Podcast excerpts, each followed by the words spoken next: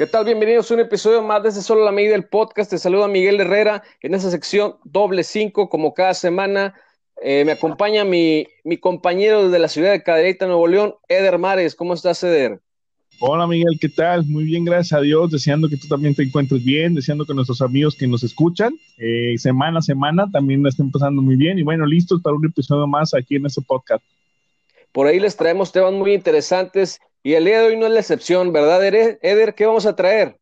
Claro que no, Miguel. Eh, bueno, hoy vamos a mencionar a esos jugadores mexicanos, ya sea eh, actuales o no actuales, que la han, que la han roto, la han roto en Europa, que han hecho buenas, buenas temporadas en los clubes en, ligas europeas. Y bueno, por ahí traemos un top 3 cada uno, ¿no? Un, un, top 3 muy interesante, por supuesto, amigos que nos están escuchando. Si cada quien tiene una opinión diferente, pues por supuesto que nos pueden dejar sus comentarios en, nuestras cuentas oficiales que viene siendo en Facebook, solo a la medida, y por supuesto en nuestra cuenta de Twitter, a arroba doble cinco podcast, 5 con número doble cinco podcast. Eh, son las cuentas oficiales donde puedes encontrar todos los episodios. Y bueno, a ver, ¿qué te parece si comienzas con este top? ¿Quién sería tu jugador que primero que vas a mencionar? Claro que sí. Bueno, eh, quise pensar en, el presente, ¿no? En, el aquí y ahora. Y mencionar, Miguel, amigos, a un jugador que si bien le costó la liga italiana en su primera temporada, y debemos decirlo así, o sea, le costó realmente, porque veíamos los partidos de, de Irving Lozano, Irving Chucky Lozano, mejor conocido.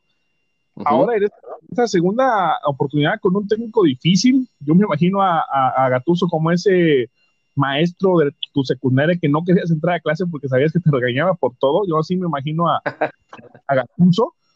Y sin embargo, ¿eh? esta segunda temporada, goleador de Napoli, 10 eh, goles lleva esta temporada, eh, pases para gol también. Y bueno, ya fue campeón de Copa. Eh, lo, lo, lo, recordamos la temporada pasada al final. Ahora, bueno, perdieron la, la Supercopa Italiana con, el, con la Juve, pero, pero Lozano se mantiene, ¿eh? Comentarios de la prensa italiana hablan muy bien de él, de cómo, cómo eh, de la mano de Gattuso lo renuevan, lo, lo renueva eh, para ser ese jugador que era en el PCB. Mm, obviamente una liga holandesa donde predomina Ajax, PCB, eh, por ahí Twente Feyenoord quizás, es una liga fácil, es una liga C en Europa, ¿eh? Y, y, metió una gran cantidad de goles y de pases para gol, por todo era el goleador del equipo. Entonces, cuando va de la mano de Ancelotti, eh, Ancelotti lo usa de nueve, de nueve, tuvo un, gran, un buen mundial, un gran mundial, con, eh, metiendo ese gol eh, ya emblemático, histórico, contra Alemania. y luego Ancelotti lo lleva a Napoli, le cuesta, y bueno, le cuesta todo el equipo, porque termina saliendo Ancelotti, entra Gattuso y Gattuso lo, lo relega a la banca, inclusive hubo partidos que no lo llevó a la banca. Eh, Lozano tuvo el carácter, tuvo la personalidad y sobre todo, Miguel, amigos, tuvo el fútbol, ¿no? Tuvo el fútbol que, que, sabemos que tiene, que sabemos que puede dar más.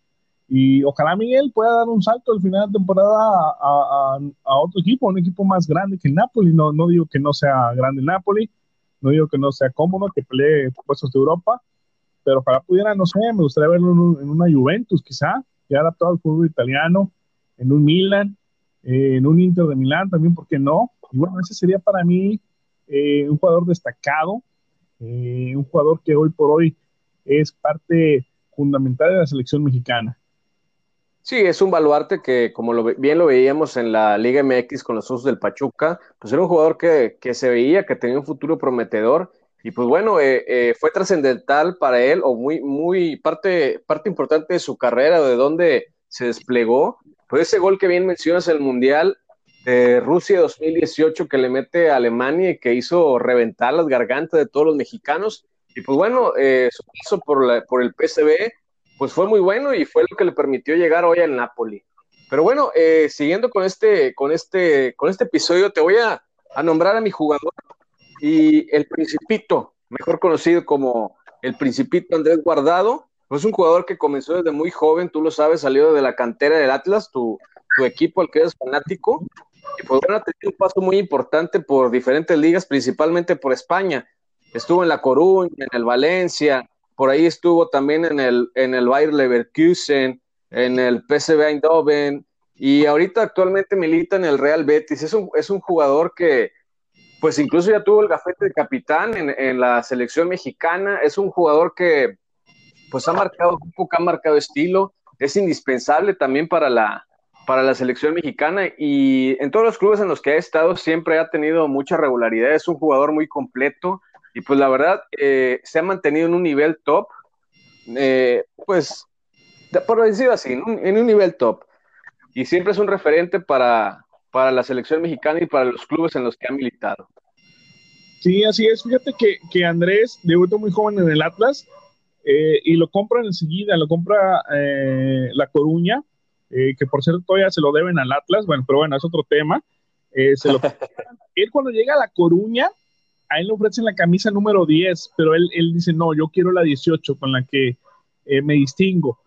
Eh, tiene una buena temporada en La Coruña, en el, en el Deport. Es un buen equipo el Deport. Eh, tuvo sus momentos de gloria.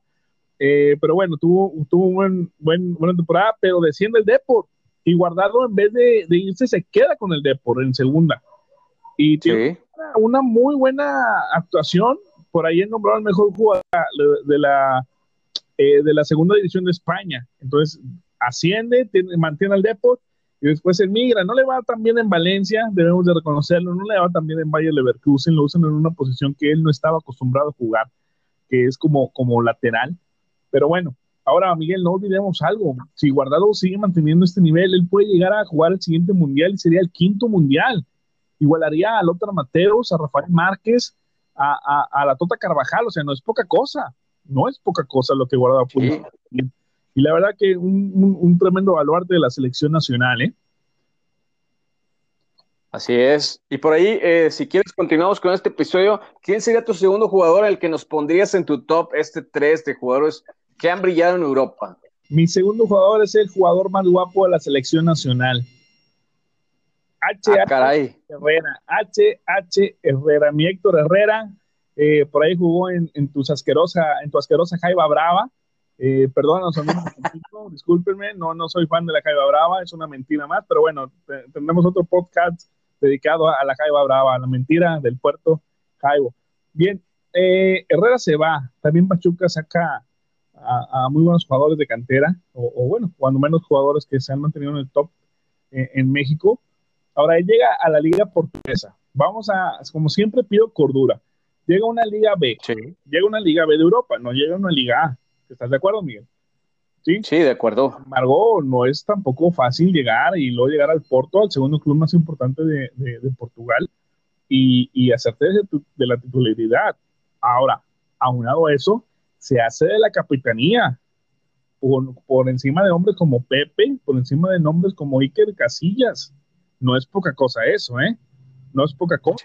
Por ahí hay un golazo memorable que seguramente debe ser histórico para el Porto, igual que le hacen un clásico eh, contra el Benfica que le va el campeonato y que Héctor Herrera sale, se quita la camisa y festeja eh, asemejando que tiene el cinturón de ganador, un gol de, la media luna, un golazo. Este, y bueno, después obviamente él queriendo trascender, es un histórico del Porto, ¿eh? Él está por, por debajo de, de, este argentino, si lo recuerdas, Lucho, ah, se me fue el apellido, Lucho Pérez, uno, de pelo largo argentino también, que es el extranjero con más partidos en el, en el Porto, él está por debajo de él. Entonces, eh, no es poca cosa lo que Héctor Herrera consiguió, fue campeón, fue campeón de Copa, eh, llegando en Champions a buenos, eh, a, buenas eh, cuartos de final, por, por, ahí cae siempre octavos, pero también llegó a, a, cuartos, y bueno, me parece un jugador top, se le vence el contrato y él decide emigrar al Atlético de Madrid, y bueno, obviamente vas a una liga en Europa como en la española y pues no es fácil, ¿verdad? No es fácil eh, saltar del Porto a un Atlético de Madrid, no es fácil, ahora tenemos que decirlo. Héctor Herrera ya anda rozando los 31 años, 32 años, no, no está viejo, por supuesto, pero bueno, llegar a esa edad a un Atlético de Madrid, que es un club top en, España y en Europa, pues no, no, no, no es fácil, ¿verdad? Pero bueno, lo, lo ha hecho muy bien y para, para mí él está en, en ese top 3 Sí, solo por debajo de Luis Oscar González, mejor conocido como Lucho González. Es el jugador que, hacía referencia. Sí, claro que sí, Lucho González, jugadorazo, ¿eh? Jugadorazo. Y pues bueno, hablando de Héctor Herrera, HH mejor conocido, pues sí, tuvo un paso eh, muy importante por aquí, por la Jaiba Brava, cuando era esa filial del, Club Pachuca. Me tocó ver eh, ahí a los directivos del Club Pachuca aquí en el estadio. Y pues por ahí eh, a los jugadores cuando jugaban en, segunda división, pues se quejaban de que no tenían salario. Inclusive también salió William Yarbrough de aquí del Tampico Madero. Pero bueno, eh, hablando un poco más de HH, pues es un jugador guapísimo, por cierto, con después de sus operaciones. Y eh, hablando del fútbol, pues también en el Porto, pues sí, la llegó a romper, como bien dices. Y actualmente en el Atleti creo que tiene un, desempeño importante, es un hombre de confianza de, de Cholo Simeone y también referente del, del equipo de la selección nacional. recordemos su mejor actuación en el Mundial Brasil 2014 cuando era pues indiscutible titular en ese, en ese once inicial del Piojo Miguel Herrera. Recuerdo muy bien esa actuación que tuvo contra, contra Croacia, que les vale el, 3 a 1, por ahí, por ahí lo recordarás. También muy buena actuación que tuvo ante Brasil. Y pues bueno, eh, es un, excelente jugador y, y, sin lugar a dudas seguimos dando la nota de HH Héctor Herrera. Y por ahí voy a avanzar con mi siguiente jugador. Es a lo mejor no de, no de, no de la época actual, pero sí de unos años atrás. Me refiero a Luis García Postigo, mejor conocido como el Doctor García. Este jugador que a lo mejor en los años 90, pues tuvo un paso brillante por ahí en el Mundial de Estados Unidos 1994 y fue de los primeros, bueno, no de los primeros, pero sí eh, a lo mejor de las de la última parte del, de del milenio pasado, de las dos décadas pasadas, pues fue de los primeros jugadores en irse a Europa tuvo un paso por ahí por precisamente por el Aleti. Eh, a lo mejor no, no hay mucho que decir, pero sin lugar a duda, como era de los primeras, pues primeros jugadores mexicanos en incorporarse, pues era un, un 9, pues un 9 muy, muy peculiar, no sé si recordarás, aunque era chaparrito, tenía pues habilidades, tenía, tenía ese, ese olfato goleador, ese killer. Y por ahí, aparte de, de militar en el Aleti, estuvo en la Real Sociedad, que la verdad pasó sin pena ni gloria, y pues bueno, después ya regresa a, su paso por, por México, pero ahí tengo al doctor García en mi top, en mi top 3, en el número 2. Sí, eh, lo de Luis García fue, fue importante su tiempo, ¿eh? Se va al Atleti, eh, eh, hace bueno, hace una muy buena temporada, ¿eh? Una muy buena temporada. No era muy alto, o no es muy alto, pero tenía una media vuelta fantástica, Miguel. La verdad es que tenía una media vuelta buena, sí. rematar de primera intención, fue muy buen jugador.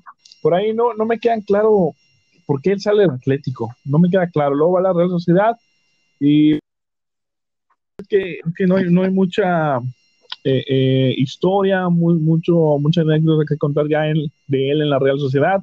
Y bueno, ya después regresa a México, ¿verdad? Pero bueno, siempre goleador, importante en ese mundial, aunque se hace expulsar, ¿eh? Se hace expulsar en, dos ocasiones, se hace expulsar, eh, lo que nos habla de ese carácter que, que, que tiene eh, eh, el doctor no hoy autonombrado, o bueno, nombrado doctor por, por su compañero Cristian Martinoli, ¿no? Bueno, Cristian Martinoli. Si me permites para cerrar. Eso Sí, claro, claro. para cerrar, eh, no podía dejar de mencionarlo, no, no niego mis orígenes como rojinegro. Para mí, el jugador más importante por encima de Hugo Sánchez, que por supuesto tiene un tremendo mérito. Rafael Márquez, ¿no? Rafael Márquez Álvarez, surgió de la cantera rojinegra con 17 años, la vuelta de la oportunidad eh, lo llevan a Copa América, lo ve eh, el Mónaco, contar que él iba por otro jugador, el Mónaco iba por un jugador chileno, si no mal estoy, y de repente se topa con Márquez y le dice, oye, ¿sabes qué? Olvídate de este chileno y, vamos por, eh, por el mexicano. El Mónaco lo lleva a, Francia, hace, hace un tremendo equipo con, con Bartés, con Henry, con Julie, eh, con Gallardo, Marcelo Gallardo era su compañero, o el hoy técnico de, de Play, eh, Marcelo Gallardo, el muñeco era su compañero. Eh, hace unas campañas, es campeón en Francia, si no mal estoy, y después se va al Barcelona y bueno, todos conocemos la historia, ¿no? central de época, central de la época dorada del Barcelona, buen tiro libre, algunos goles, no era muy rápido, hay que decirlo, no era muy rápido, no era uno de sus virtudes, pero, pero era tiempista, un buen central, eh, buena, buena visión de, de, juego, esos pases largos que te podía poner al pie, muy buenos. Ganó todo lo que jugó con el Barcelona, lo ganó todo. Histórico en el Barça. Eh, y bueno, evidentemente después el declive que todo jugador debe tener. Eh, viene a menos, se va su mayor error me parece es haber ido a la MLS. me parece que todavía le quedaba más tiempo en Europa, por ahí la Juve la quería. Eh, viene a la MLS, después viene a León, eh, bicampeón en México por fin, con todo el que sale del Atlas, Miguel va a ser campeón. En Atlas nunca va a ser campeón, que salir de Atlas para ser campeón, es una, es una máxima del club. Y bueno, tiene un gran mundial, Miguel, tiene un gran mundial en, en, en Brasil 2014 porque se lo lleva el Gelas Verona. ¿Te acuerdas que jugó allá? Sí, jugó allá en Italia, el capitán del equipo, Lentón y todo, se, se, mantuvo en un nivel importante y después, bueno, viene la parte romántica que, que, todo jugador quiere tener, retirarse en el equipo eh, de sus amores, en el equipo donde debutó, en el Atlas, en un partido Chivas-Atlas que, que, ganamos 1-0, eh, con una fiesta espectacular por la despedida de Márquez, y bueno, ahí está, ¿no? Para mí Rafa Márquez, eh, jugador histórico, eh, no solo a nivel nacional, sino también a un nivel internacional. Sí, mencionas muy bien, este tipo, pues la verdad está en, los libros de la historia, porque pertenece al grupo selecto de jugadores que han jugado o han disputado cinco mundiales y por supuesto en un nivel muy importante, marcó época estando en el Barcelona. Por ahí mencionabas cómo, cómo es que llegó al Mónaco cuando estaba en, en la recuerdas que los victorios del Mónaco iban a ver a un central chileno, pero pues deciden por Márquez, se incluyen por Márquez, y pues bueno, de ahí en adelante toda la, todo lo bueno carrera de Rafael Márquez Álvarez, y por supuesto fue, un referente durante muchos años para la selección mexicana. Y bueno, quiero, concluir mi top eh, con un jugador que es el que la está rompiendo precisamente eh, el mejor mexicano o el más importante en Europa actualmente. Es eh, el referente del ataque del Tata Martino en la selección mexicana. Es el mejor jugador mexicano de penales. Es unas cualidades muy importantes, su, versatilidad, su dinamismo, ese ímpetu.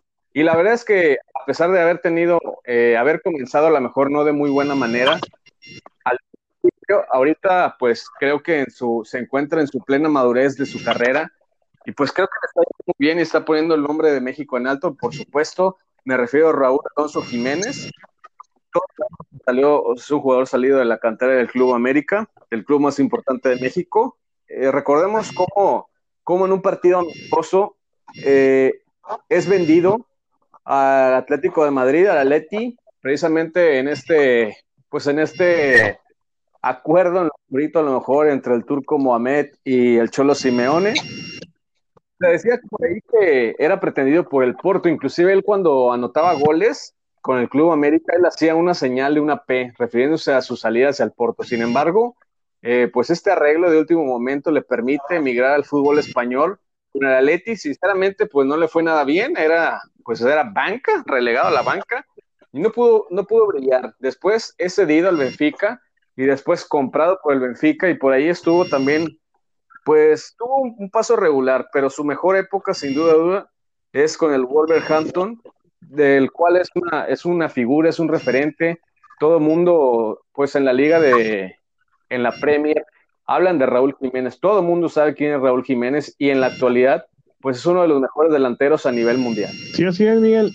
Eh, por ahí dices bien, eh, Mohamed, digo, perdón, eh, el Cholo lo compra por su amistad con Mohamed, ¿eh? creo que eso no es un secreto para nadie.